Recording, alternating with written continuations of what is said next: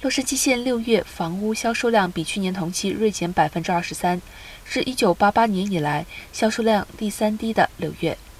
房屋销售量最近暴跌的主因是利率飙升，随着月供付款、房贷飙升百分之四十二，许多买家无力承担，不得不选择退出市场。